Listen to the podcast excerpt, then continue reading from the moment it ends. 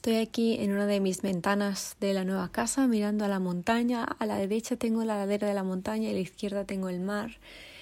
Y justo decía, voy a escribir eh, un post para Instagram y voy también a hablaros sobre esto en este podcast porque hoy lo primero de deciros que es el cumpleaños de Astrointuición. Hace un año lancé Astrointuición con el único objetivo de guiar a todas las almas que estaban despertando. Es decir, mi objetivo no era despertar a nadie, era acoger en este espacio a todas las personas que ya son conscientes de su camino y que quieren realmente comprometerse con tu, con vuestro autoconocimiento, que es el camino que yo escogí y es el camino que a mí me ha traído el bienestar. Eh, y me prometí que no iba a despertar a nadie, que ese no era mi camino, que yo no venía a enfrentarme a nadie, que yo no venía a cambiarle la opinión absolutamente a nadie, sino que iba a guiar a las personas que decidiesen ser guiadas por su despertar. ¿Por qué? Porque yo he estado ahí. Yo he estado eh, recién despertada, recién queriendo saber, queriendo investigar, queriendo conocerme y no haber recursos en español, no haber recursos que realmente se identificasen con em, mi edad o con mi estilo o con un sinfín de cosas, ¿vale? Entonces por eso Astro Intuición tiene tanto sentido en mi corazón y también por eso tiene tanto tantos estudiantes, por eso somos una comunidad tan grande que no es solo lo que vemos en Instagram, es todo lo que hay detrás en, en la web, en los retiros, los cursos, la certificación. Y me he dado cuenta de que Astrointuición es exitosa porque está hecha no por mí, sino también por el universo, forma parte de mi propósito y ese propósito está conectado completamente con, con el universo. Entonces, aunque yo lo organice, aunque yo lo enseñe, aunque yo lo muestre, en realidad es también mérito de ese gran plan, de ese gran puzzle del que tú también participas y de que tú probablemente también tengas tu astrointuición llamada de otra manera y, y aportes tu granito de arena. Así que por supuesto, hoy vamos a hablar del cómo conseguir la libertad. Es un tema muy profundo porque mm, cuando alcanzamos esa libertad, independientemente de lo que nos pase en el exterior, independientemente de lo que esté pasando en el mundo, nosotros tenemos nuestro bienestar con nosotras. Esa es la verdadera libertad. Esto no es no sentir, esto no es no preocuparse, esto no es no sentir nada, no. Esto es que pase lo que nos pase, estemos en el caos que estemos, vamos a conectar con la libertad.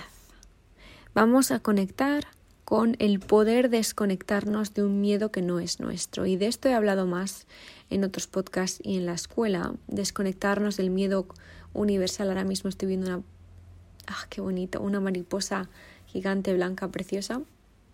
Esto no va con, con desconectarnos completamente de la humanidad, sino con desconectarnos de un miedo que no es nuestro. ¿Vale?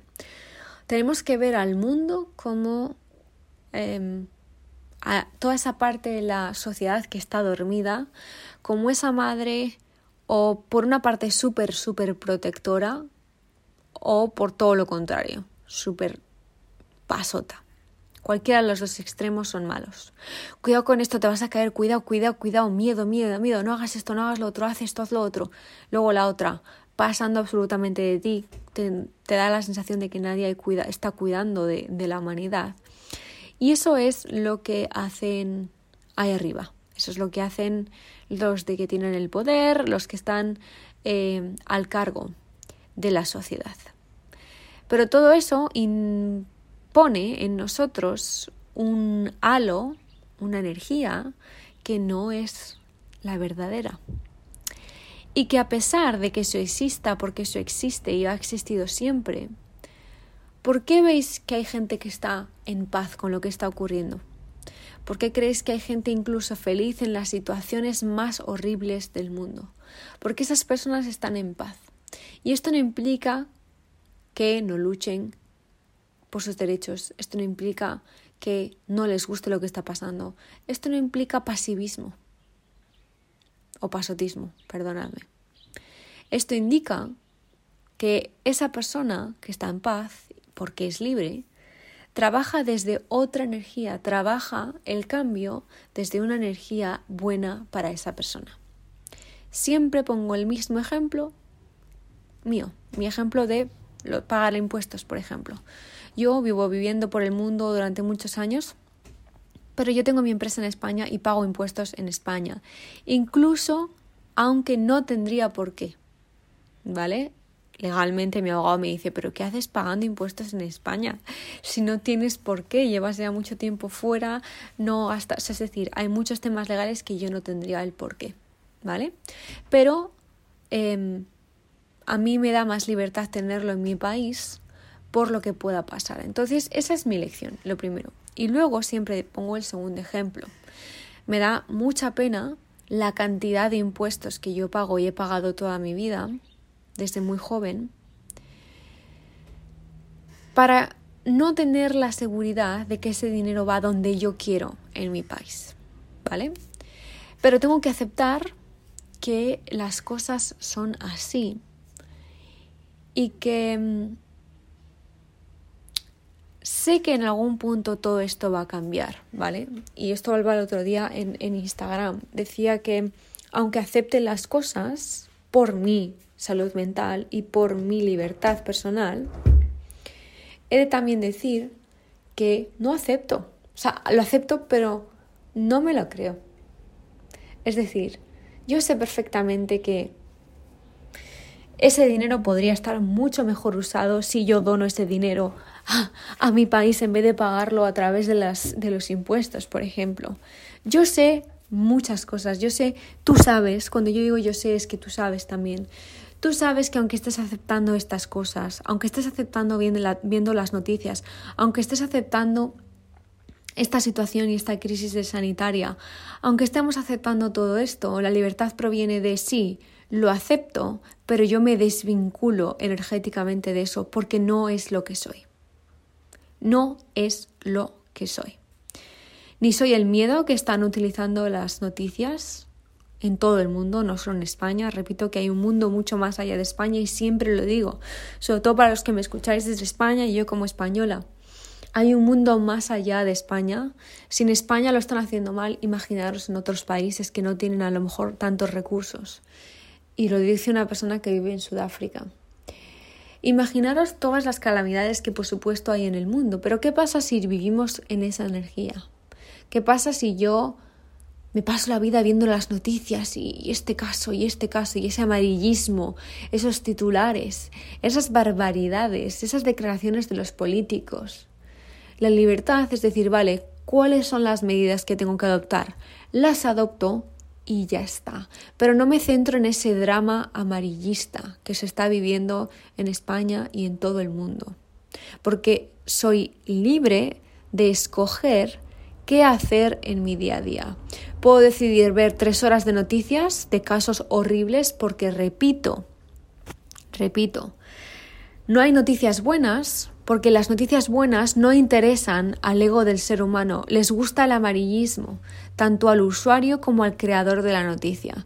Entonces, si los, telediarios, fuesen solo de cosas buenas, la gente no vería los telediarios. Si fuesen simplemente cosas técnicas, regulaciones, leyes, cosas así, la gente tampoco lo vería. Pero cuando hay dramatismo, el dramatismo sirve al ego y eso sí que vende.